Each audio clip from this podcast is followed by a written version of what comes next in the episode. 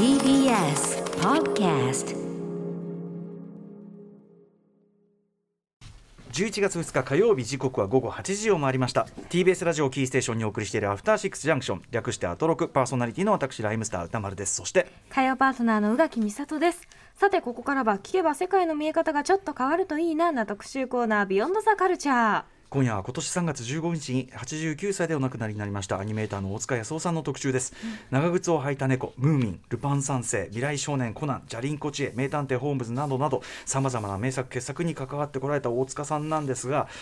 ズバリ大塚さんはどの作品をご自分の代表作だと思っていらっしゃったの、いっぱい関わってらっしゃいますからね。ということで大塚さんと共に一緒に、えー仕事をされてこられましたアニメーターの友永和秀さん。友永さんこれについていかがでしょう？いえあの大塚さんはそのアニメーターとしては、はいい、ろんな作品に関わってますけども、えあの監督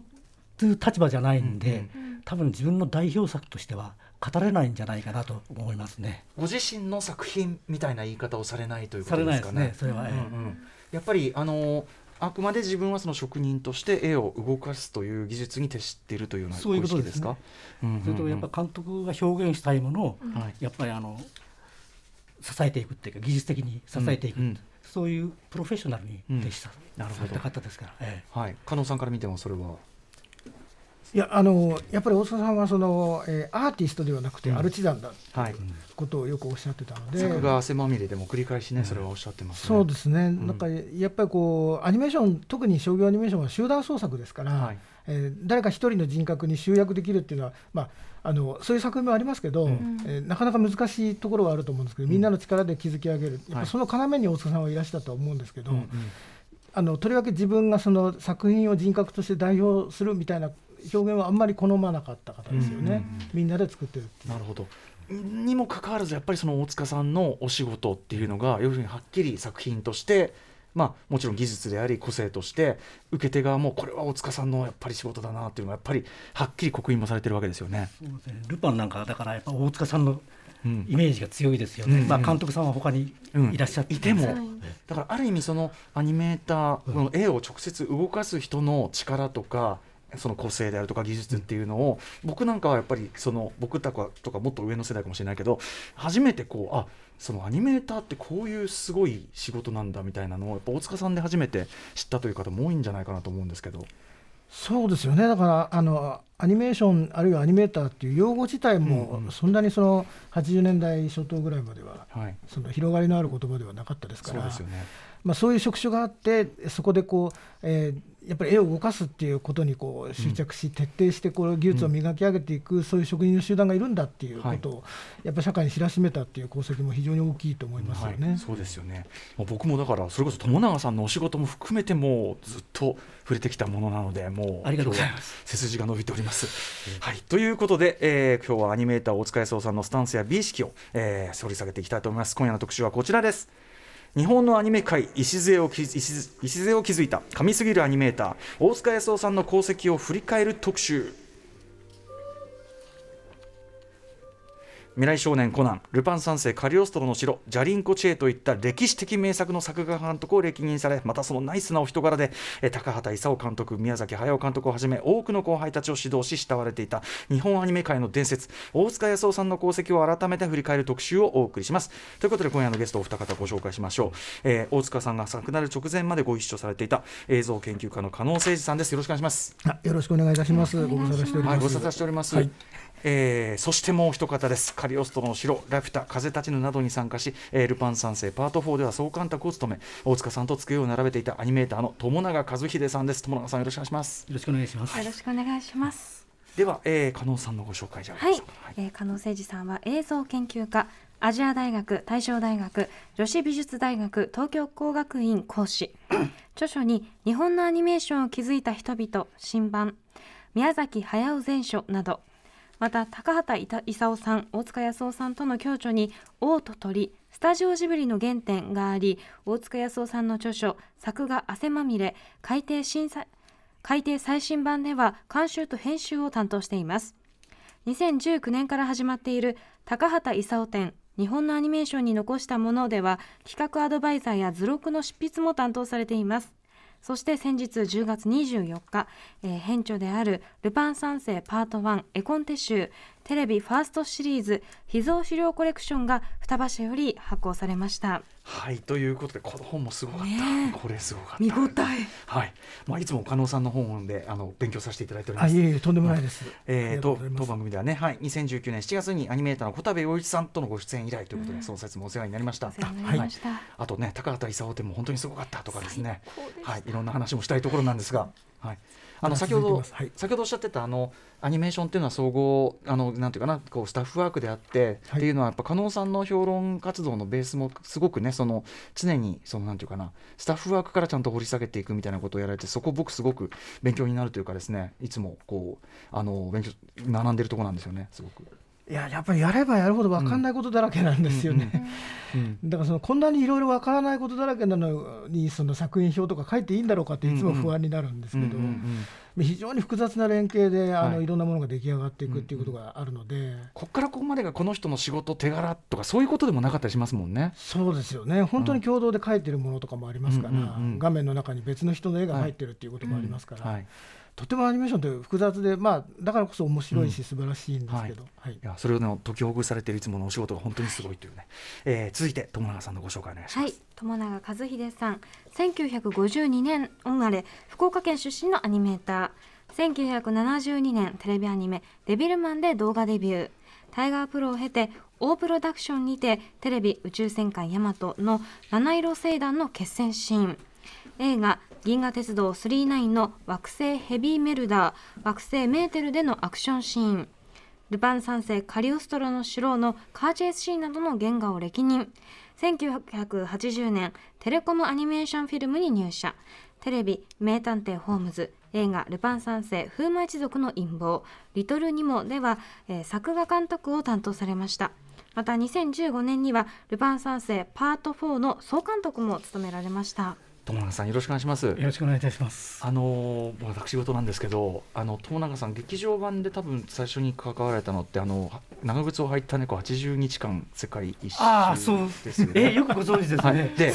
これ私があの東映漫画祭りで、えええー、とメインのあれでコンテンツでやってたんですけど、まあええ長靴履いた猫の、まあ、続編というかええ第2弾というか、僕が初めて映画館で見て、あのもう一回連れてけってこうねだったのが80日間世界一周で。なのでその、えーね、参加された友永さんとっていうかなんかもう僕的にはずっとそういう意味ではもう大塚さんもそうですし、友永さんの仕事とともにこう育ってきた感があるのでね。ちょっと感無量な感じです私は。もう初めて劇場用の作品をやったんで、はい。やることでできたんで嬉しくて嬉しくはいてしょうがなかったんですよ。うん、ねえいやいやもうそんな感じであの今日はよろしくお願いします。ということでですね、えー現在開催中の東京国際映画祭でおとといジャパニーズアニメーション部門マスタークラスの一つとしてトークイベントアニメーター大塚康夫のそ、えー即席が開催されました、えーこれあのこの番組でもおなじみアニメ評論家の藤津亮太さんが司会され、えー加納さん友永さんのほか、えーアニメーター小田部陽一さんこの番組お越しいただきました、えー参加されたということでこちら現在東京国際映画祭の公式 YouTube チャンネルで全編ただで見られる1時間半たっぷり、えーさらに突っ込んだお話ね今日聞きたい方はぜひこちらも見ていただきたいんですが、改めて大塚さんのお話しする機会増えている中でまず加納さん、えー大塚さんとご一緒、えー、とされてたってどういうお仕事だったんですか、いやあの私はあのもちろんそのスタジオでご一緒させていただけるような立場じゃないので、えー大塚さんとはご自宅でいろいろお話を伺ったりとかですね、うんはい。あのご著書をあの大塚さんが表されたものの資料的なところの、えーまとめであるとか、えーあとその、えーインタビューなんかの巣起こしみたいなものとか、はい。まあ、そういうことを、まあ、うんそうですね20年くらいは、うん。えーやらせていただいたんですけど、まあほとんどあのお手伝いみたいなお仕事えーなんですけども、はい。まあ、あのあとはこちらからあの企画今回のあの絵コンテ集なんかもそうなんですけど、まあ、大塚さんがいろいろあのお話を伺っていく中でこういう資料はやっぱり残した方がいいよとか、はいはい。えーあるいは、まあ、こういうことはこうやっておくべきだみたいな示唆をいろいろいただいたことに関していくつかあの拾い上げたりとか、はい。本にまとめたりなんていうこともあの多少はやらせていただけたかなと思うんですけど。なるほど。はい。大塚さんはやっぱりそのね後ほども出るかもしれませんけどい。ろんな技術とかはい。歴史とかをちゃんと下に受け継いで新しい世代に受け継いでいくってことを意識的にそうですね。ねやられてたと思うんで、ええ。だからアニメーターの新人さんの教育なんかははい。非常に関心を持ってまして、うんうんえ。うんよくあの若い人どういう人なのかっていうのを、はい、あの観察してましたね。はい。だだからこそやっぱり加納さんとかを通じてこう例えば本をやるとかってこともすごく意識的にやられてたのかなっていう気がするんですよね。なんかものすごく興味の範囲の広い方でしたので、うんうんうんあのもちろんそのアニメーションも職人的にあの深めていかれるっていうこともやられましたし、その教育現場でも活躍されましたし、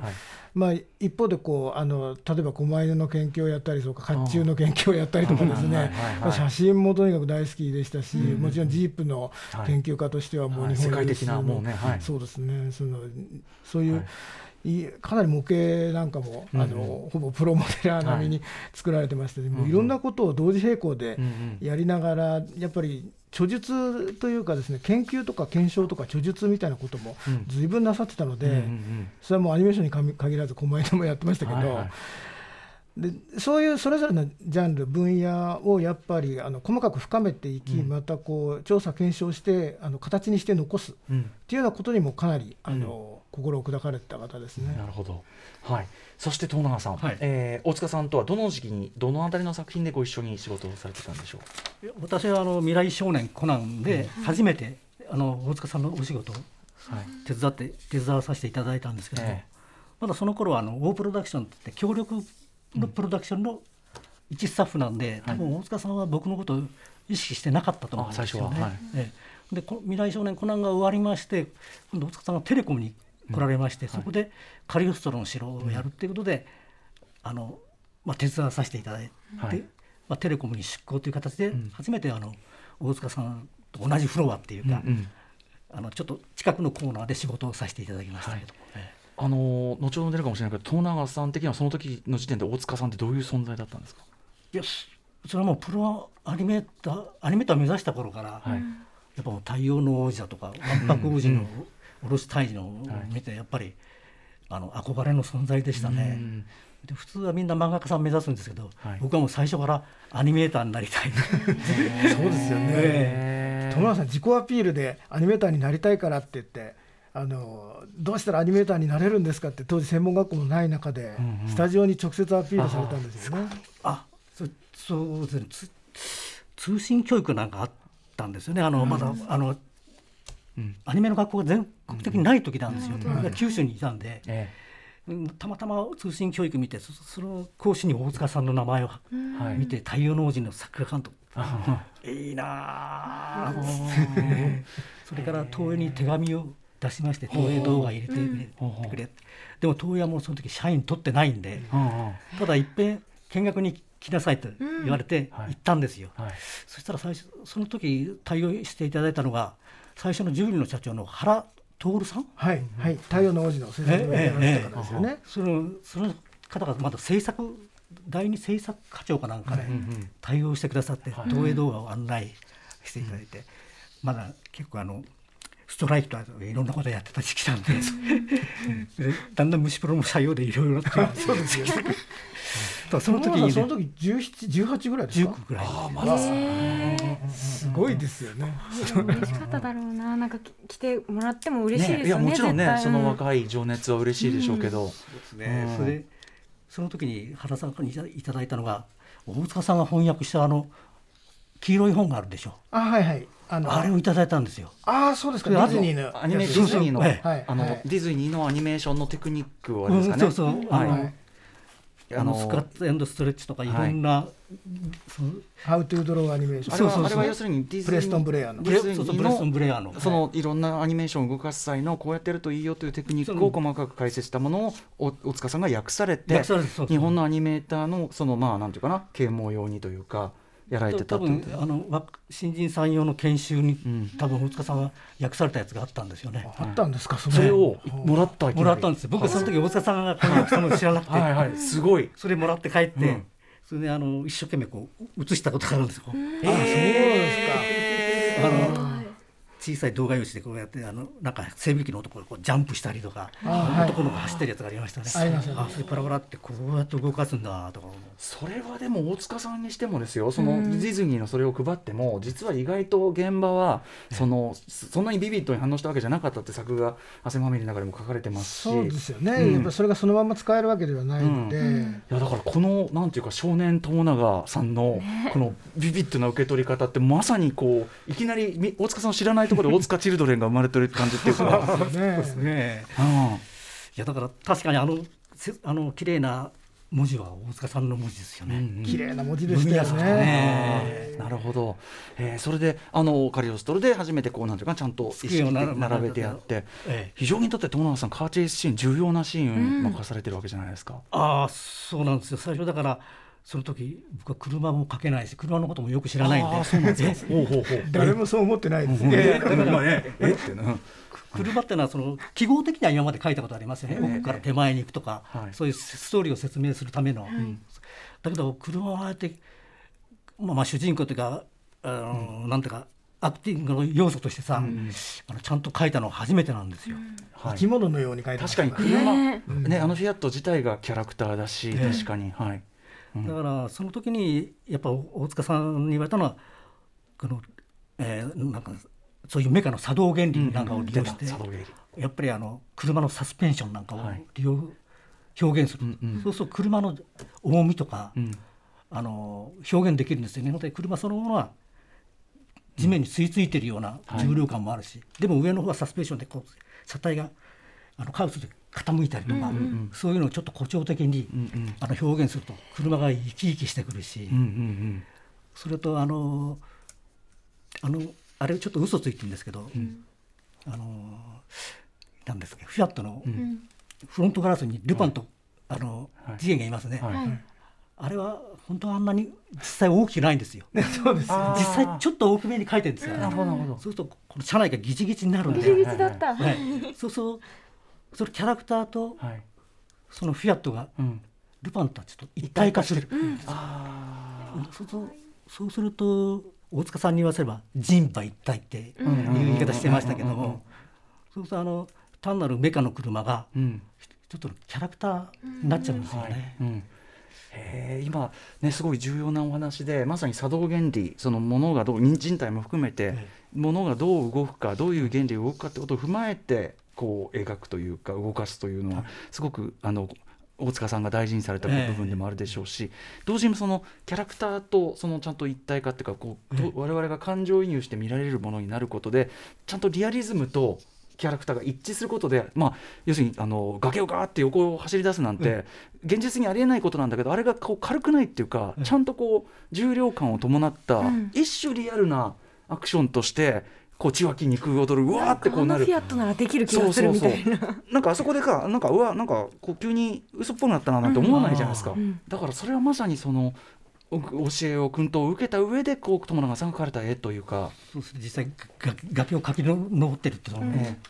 あのなんですか重量感といいますかね、うんうんそういうのをある程度表現できれば説得力あるっていうか、はい信じられる世界画面になるっていうんですか、やってることが漫画ですけど、うんうん。そういうのもやっぱり大塚さんの横にいてこう敵の指導があってみたいなことですか？まあそれもあります。し大田さん今まで描いてきたメカニックだとか、あるいはキャラクターのそのリアルリアルっぽいというか、リアリズムじゃないんですけど、はい。はい。リアルっぽい表現なんかを見て、てる感じ。リアルに感じられる感じられる、はい。現実っぽく感じられる、そういう表現ができればいいなってのは思ってましたね。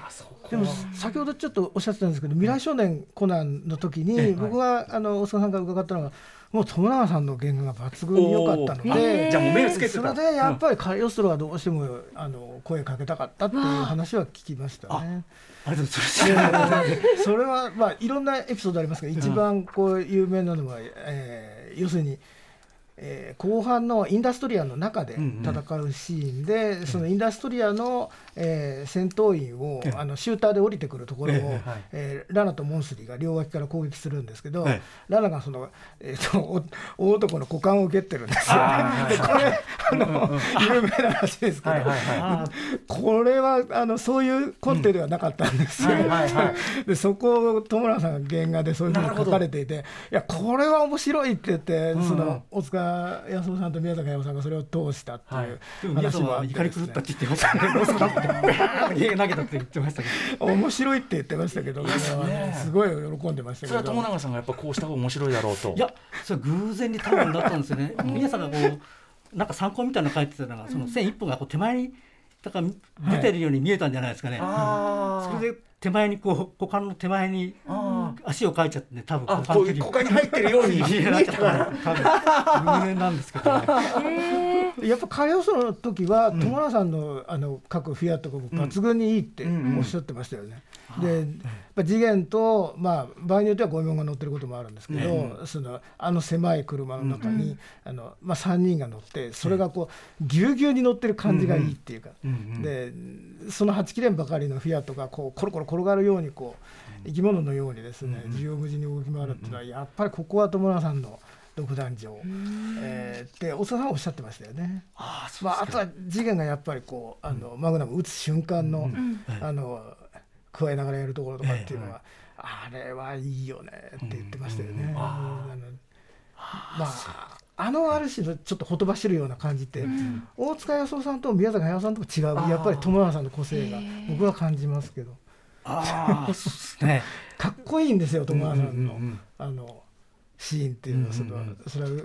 実践会山ともそうですし、はいはい、銀河鉄道999のキャプテンハロコもそうですけど、はいうんうん、男の子の憧れがそこに詰まってるんですよね。ためも聞いてるしとかね。うんうんはい。どうですか？それ友永さん今。いや嬉しいですけど。車のねあれはそのそこまでっておっしゃってましたけどフィアットにやるにあたって例えばそのすごくスケッチ重ねたとかそういうのはあるんですか？いや車はだからほとんど書いたこともなな、うん、そうなんですか、ええ、ただそこに大塚さんの絵と宮崎さんのコンテがありましたか？ら、うん、多分宮崎さんのそのアグレッシブなコンテをいかにこう再現するかっていうか、やっぱその宮崎さんの持ってる雰囲気とか大塚さんの雰囲気大好きですから、もう理屈よりもとにかくそれを画面に定着させたいっていうのがありまして、まさにだからこれさっき言ったいろんな人の才能がクロスしてちょっと奇跡的な瞬間が生まれるみたいなことかもしれないですね。そうですよね。だからやっぱりあの友永さんでなければあのカーチェイスはああいうふうにはならなかったと思うんですよね。うん。うん、もちろん大塚さんや宮崎さんの修正とか指示が入ったとしてもですね。いやということでいやもうちょっとそのもう歴史的場面の話だけでだいぶ膨らんでしまいましたが、えー、お知らせの後、えー、神すぎるアニメーター大塚康夫さんについてさらに詳しく伺っていきます。さあ時刻は8時20今4分に向かっているところです。TBS ラジオキーステーションに生放送でお送りしているアフターシックスジャンクション。パーソナリティの私ライムスター歌丸そして。火曜パートナーの宇垣美里です。今夜は日本アニメ界の礎を築いた神すぎるアニメーター大塚康夫さんの功績を振り返る特集、えー、大塚さんが亡くなる直前までお仕事をご一緒にされていた映像研究家加納誠司さんと、えー、大塚さんと共に机を並べて、えー、作品を作られてきました。アニメーターの友,、えー、友永和秀さんとお二人に、えー、詳しくお話を伺っていきます。改めて大塚さんの経歴そうですね。ご紹介いたしましょう。大塚康夫さん。1931年、えー、7月11日生まれ。1957年に東映動画現東映アニメーションに入社。1958年日本初のカラー長編アニメーション「白蛇伝」以降の長編作品「わんぱく王子のオロチ退治」などで原画を歴任。また「太陽の王子ホルスの大冒険」で作画監督を務めた後東京ムービー傘下の A プロダクション現の今新鋭動画ですねに移籍、その後テレビシリーズ「ムーミン」「ルパン三世」「パンダコパンダ」「未来少年コナン」の作画監督を歴任。1978年にテレコムアニメーションフィルムに移籍し映画「ルパン三世カリオストロの城」「ジャリンコチエ」の作画監督を担当。テレコムアニメーションフィルムでは長年技術顧問を務めた一方スタジオジブリをはじめ国内外のスタジオ、え専門学校などにも招かれ更新の指導にあたりました主な著書に作画汗まみれ海底最新版リトルニモの野望大塚康夫合集などがありますさあということで、えー、大塚さんのキャリアからちょっとまた改めて振り返りつつお二方にお話を伺いたいんですけど大塚さん最初からアニメーターになったわけではないんですねこれ加納さん。えっと、やっぱりこうずっと絵をあの幼少期から描き続けてこられて、うん、まあ、すごく精密な機関車であるとかスケッチマですよね。ものすごい大量に残ってて、それも恐るべき量なんですけれども、はい、まあ、やはり絵を、えー、描いてですねそれをこうあの制御にしていくってとても難しい、えー、ことで、うん、県庁の職員に最初就職されるんですけども、はい、まあ、当時東京に流入制限っていうのがあってですねあの、まあ、職業がないと東京に来れないわけですよね。まあ、もう戦後間もなくですから、それであのえー、職員を経て厚生省の、えー、麻薬取締官事務所に勤務する。マトリだったっていうね。まあ 全然こう想像できないようなそうですけど、うん、ただまあ捜査官とかではなくて、まあ拳銃の分解掃除とか、うん、まあ事務とか、うん、で当時書いてたスケッチなんかもいっぱい見せていただいたんですけど、事務所の人たちの似顔絵とか大量に書いてましたね。はい、やっぱりすぐに何かこう絵に起こすというかねそれもあるでしょうそうですね。その絵だけじゃなくてその原稿というか文章もいっぱい書いてましたけどね。はい、日記もものすごくまめにつけてらっしゃる、なるほど、はい、そのマトリの時にまたいろんな拳銃だのなんだのもまたメカメカ込みで理解したってもあるわけですよね、ね、やっぱそういうもの自体がものすごくお好きな方ですから、うん、まあ、それはそれでかなり深められたんだろうと思うんですけど。うんうんうん。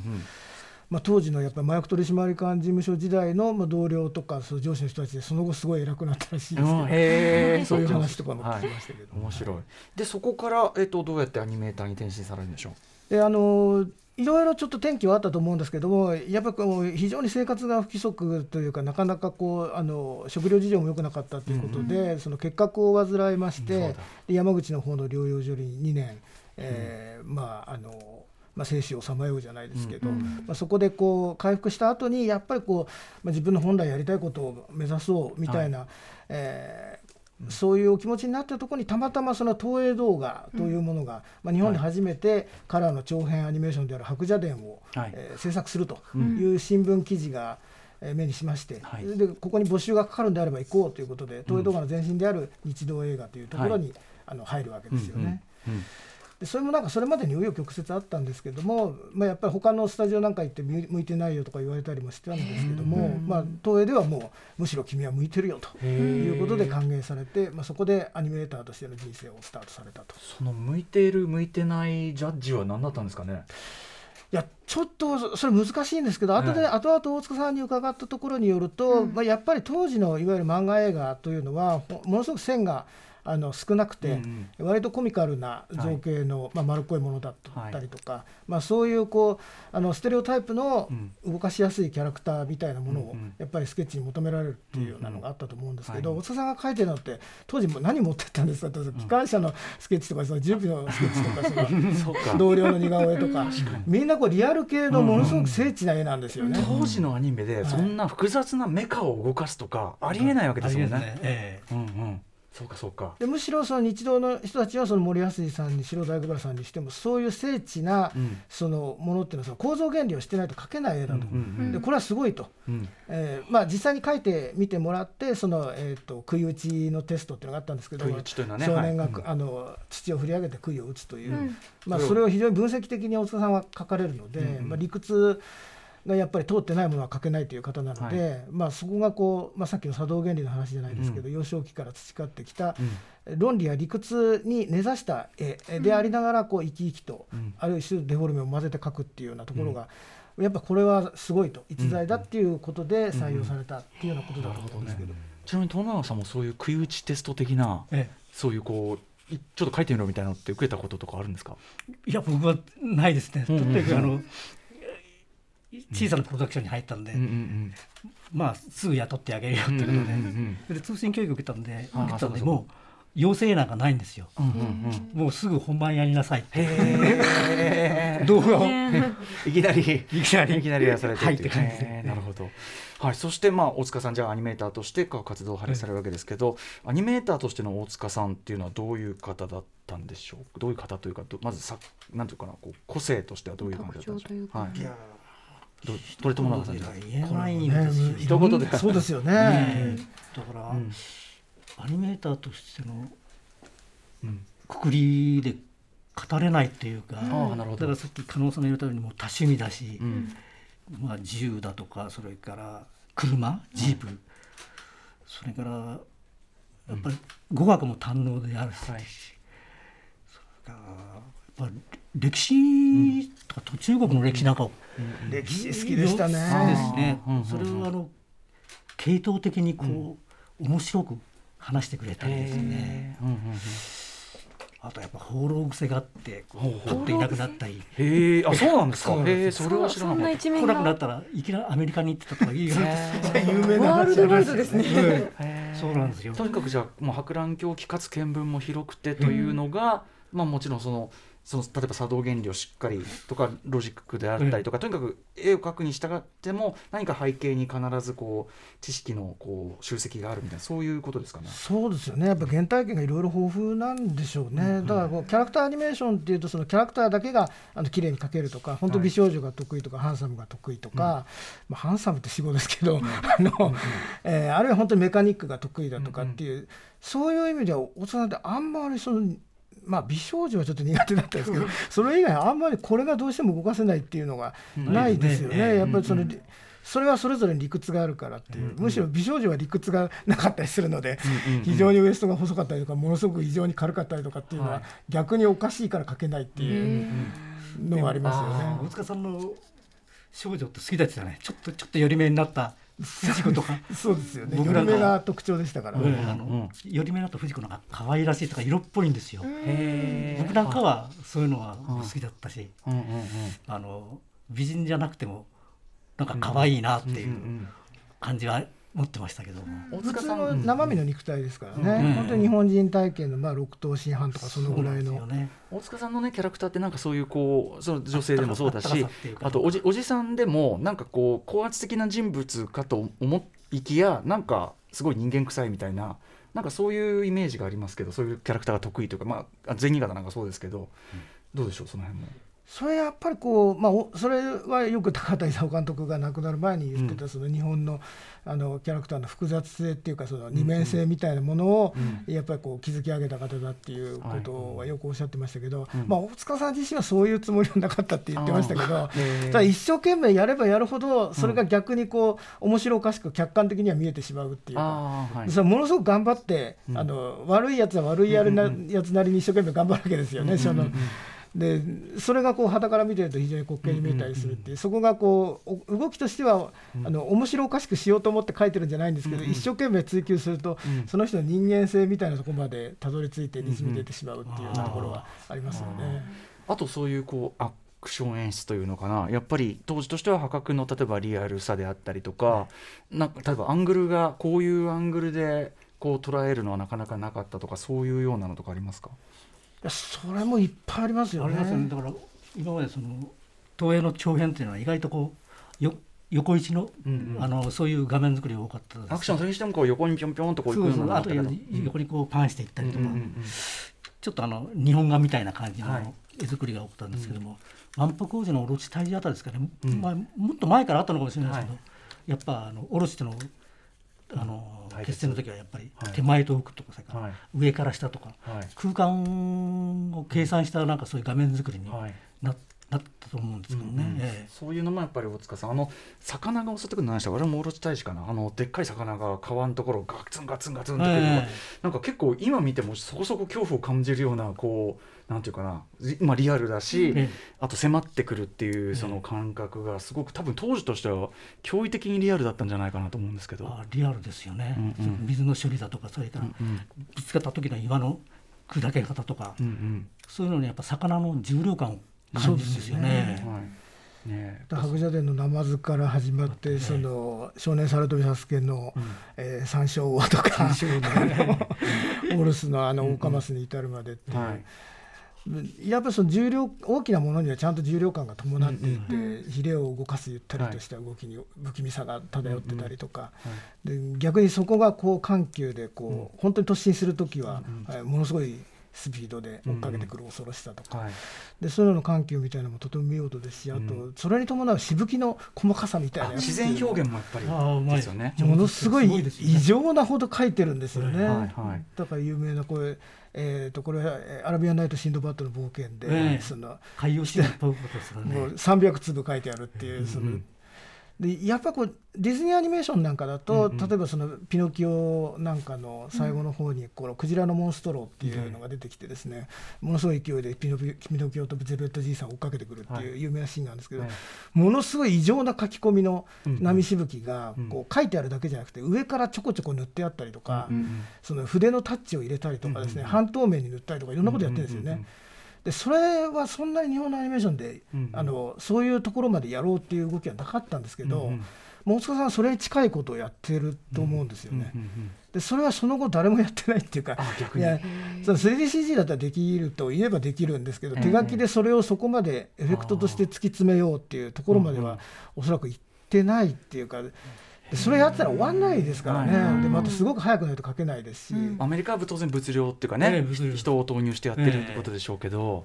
それはもうそれだけ専門にジョシュア・ミューダーっていう人が書いたりしたんですけどね。人がいたし、そうか日本の場合にはキャラクターも書き、あのそれも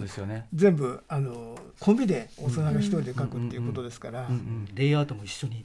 やらなきゃいけないんで。そうか。でもとにかくそのリアルリアルに感じる表現、絵に絵の中でリアルに感じる表現ってとこ突き詰められて、うん、っていうとやっぱルパンっていうのはそういう意味ではそれまでは割と、まあ、少なくともファンタジーというか伝説の世界だったりしたのが、うん、やっぱり本物のさっきのフィアットとか、うん、バルサー B38 とか、実在する実際の機械であったりとか、っていうこう、まあ、まさにリアル思考というか、まあ、うってつけではあったんですやっぱ大塚さん。そうですよね。だからそれでも大塚さん大塚康夫さんのあの個性というのはその大隅正樹監督と話し合いながら、い、ろんなものを、あの原作のモンキーパンチさんの漫画には登場してこない、うん、えー、悪さは P38 であるとか、うん、えー、まあその、えー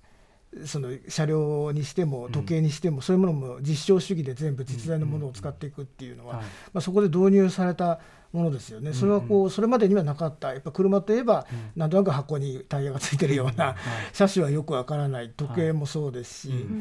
でそういったものをこう本当に身近にある、まあ、かなり高級ブランド品とか多いわけですけど、でそういうものを、えー、全部投入していくっていうことによってその世界を、補強していくっていうんですかね、でそういうもの日本のアニメーション今普通にやられてることですけど、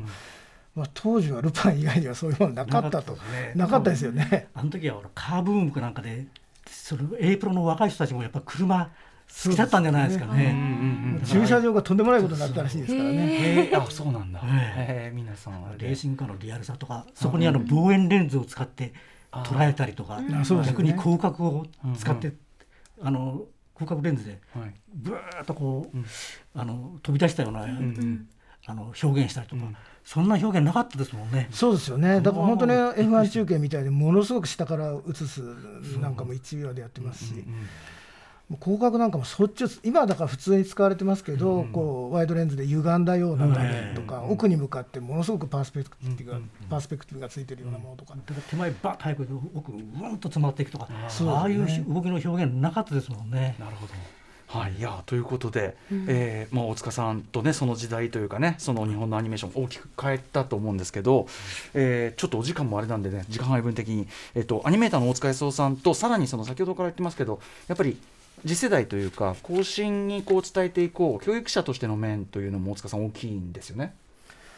もうそれはあれですよね、もうかなり早く、早い時期から、もう東映に入った時点で、うん、要するに一回就職してるので、もう年長なわけですよね、新人としては、うんうんうん、ちょっと世代が、あの年が離れてるっていうこともありましたし、はい、いろんな経験をそれまでになさってるっていうこともあって、はい、東映に入った、もうすぐその後割とわずかな期間でもう、ある種あの若い人たちのリーダーシップを取るみたいなことが起きてたと思うんですけど、まあ、そのそのさっきの、えーと、プレストン・ブレアの教科書の翻訳なんかもそういうことの一環はあると思うんですけど、はい、まあ、その後も一貫してその人にどうやったら分かりやすく伝えられるかっていうことをずっと追求されてきた方で、よくご本人おっしゃってたのはその宮崎駿とかその大友克洋とかっていうその絵描きとして本当に天才の部類に入る人たちはごく一人にだからあのいるけれどもその若い人たちに伝えたいのはその天才には天才はその指導できない教育できないけれどもやっぱ本当に努力すれば天才に近づくことができる、うん、でその努力の仕方は、まあ、自分は天才じゃないけど一生懸命その分絵を描いて努力してきたと、うん、で天才は1枚でとんでもない絵を描けるけれども、うんうんうん、その天才じゃなくても100枚1000枚描けば1枚2枚は描けるかもしれないと、うんうん、だからそのたくさん描きなさいよと。いっぱい描けというのがやっぱり。というようなお話をされてましたね。ずっと言ってますね、うん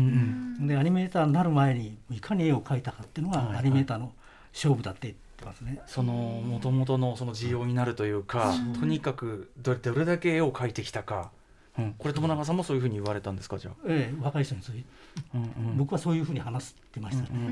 ん、だから動きの理屈は教えてあげられるけど、うん、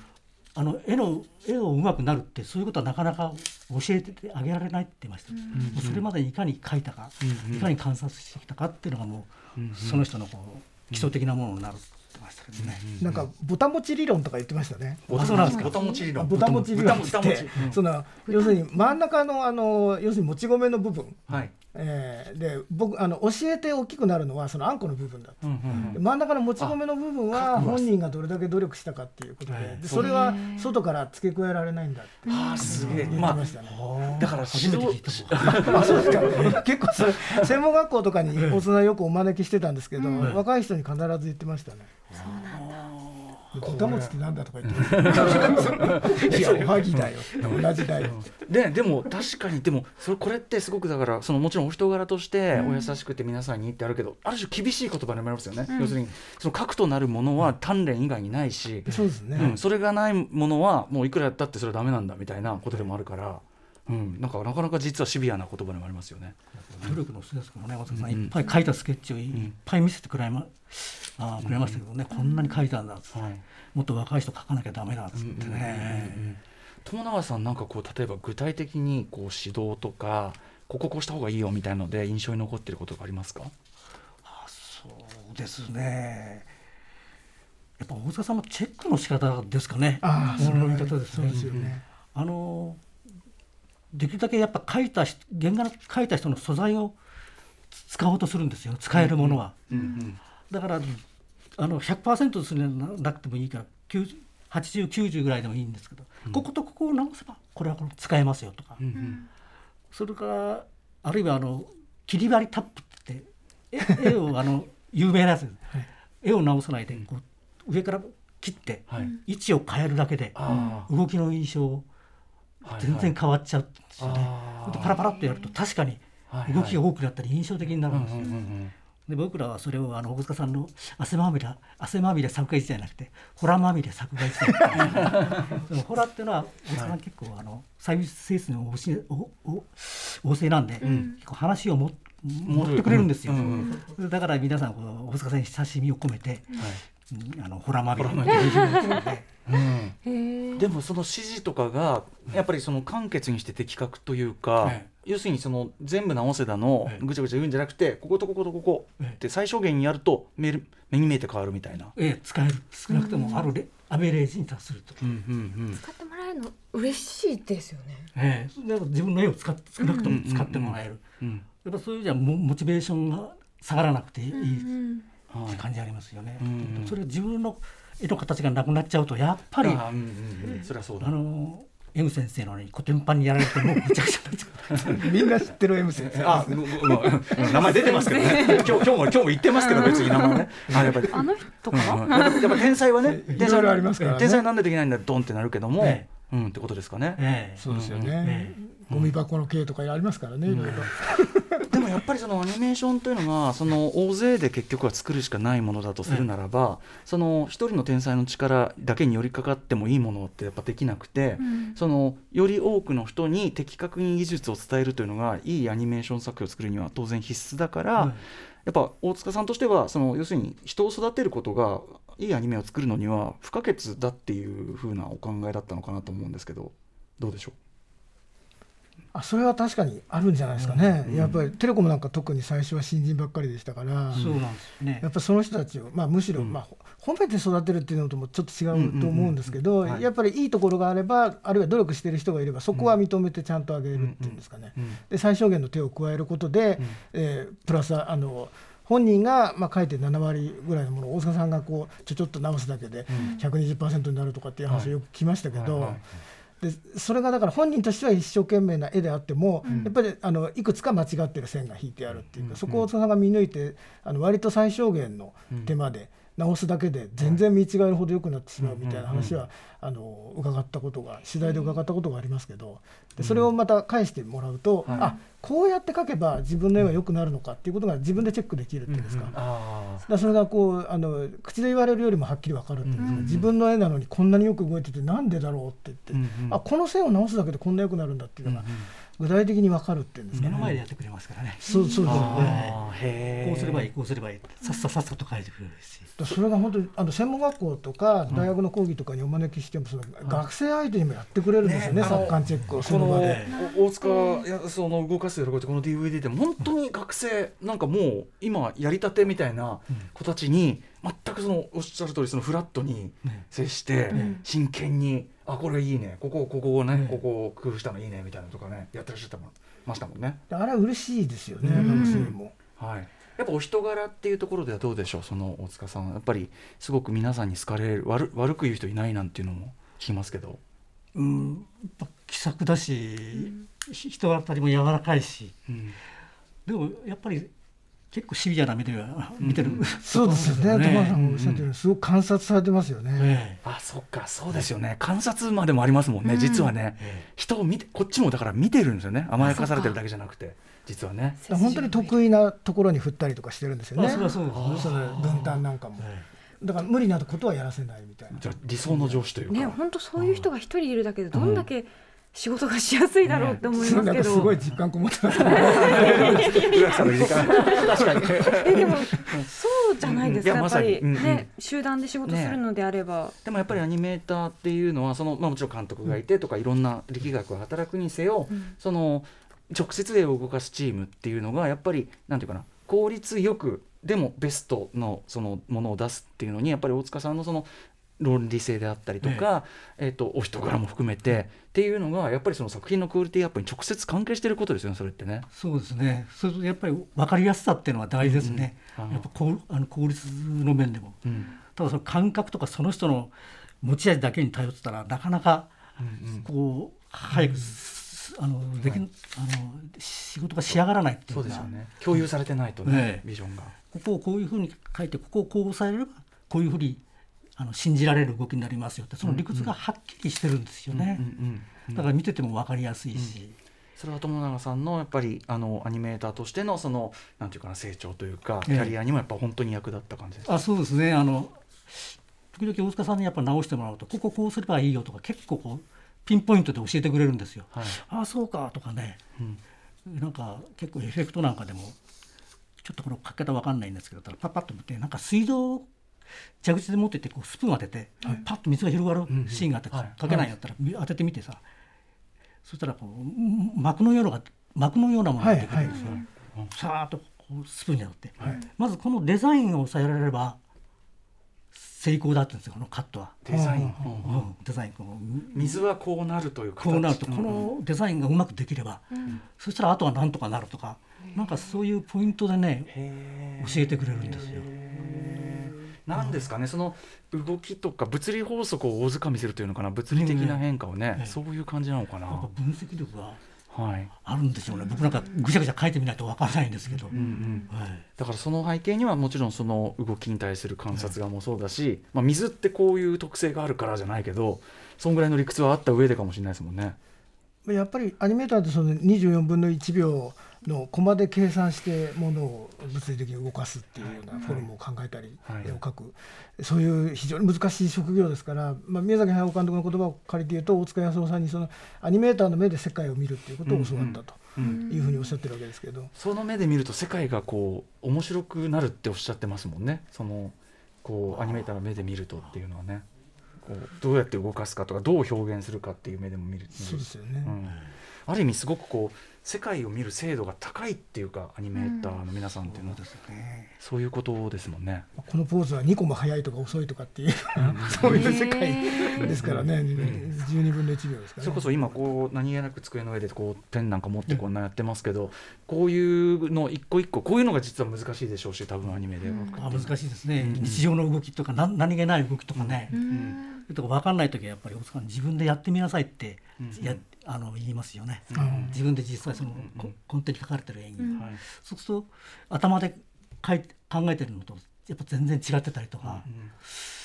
あのそういう指摘も受けましたけどもね。やっぱ実証主義というかね、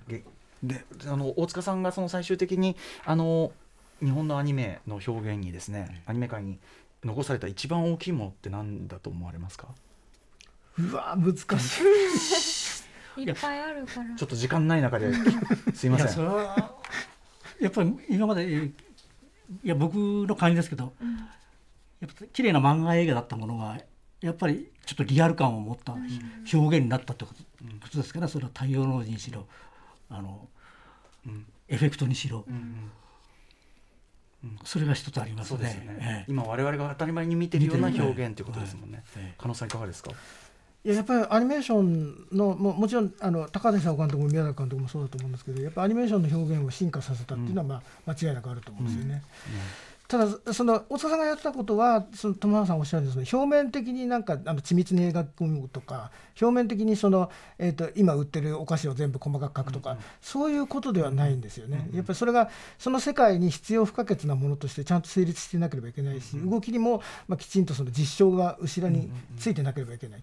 だからもうフィアットなんかも自分で乗りました。その感覚がやっぱり生かされてるんだと思うんですけど、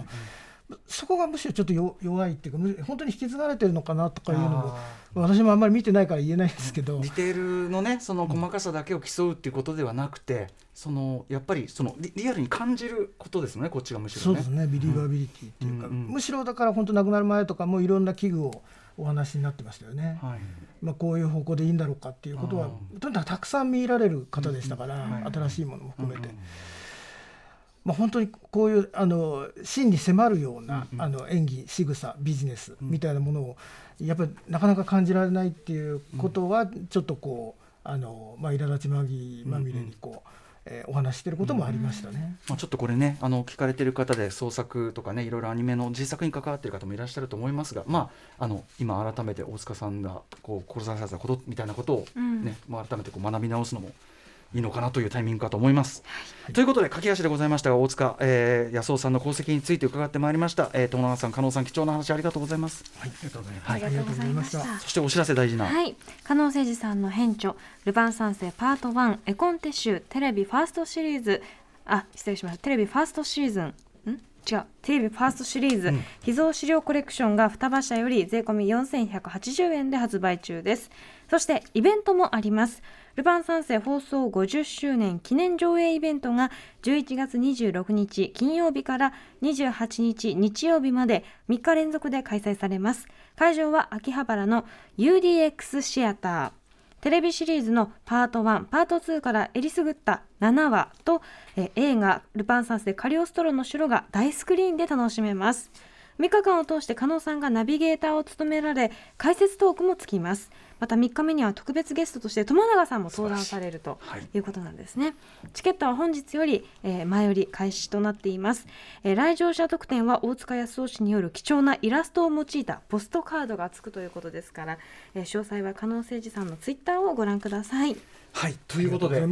はい、えーと、ちょっとお時間が来てしまいました。はい、本当にあの今日は貴重なお話ありがとう。めちゃくちゃあの楽しかったですでも本当に。まだまだ時間が足りなかったですね。ねはい、またあのおお話伺えればと思いますお二人にもね。えー、以上日本アニメ界の礎を築いた神すぎるアニメーター大塚康夫さんの功績を振り返る特集でした。加納誠司さん、友永和秀さんありがとうございました。ありがとうございました。ありがとうございました。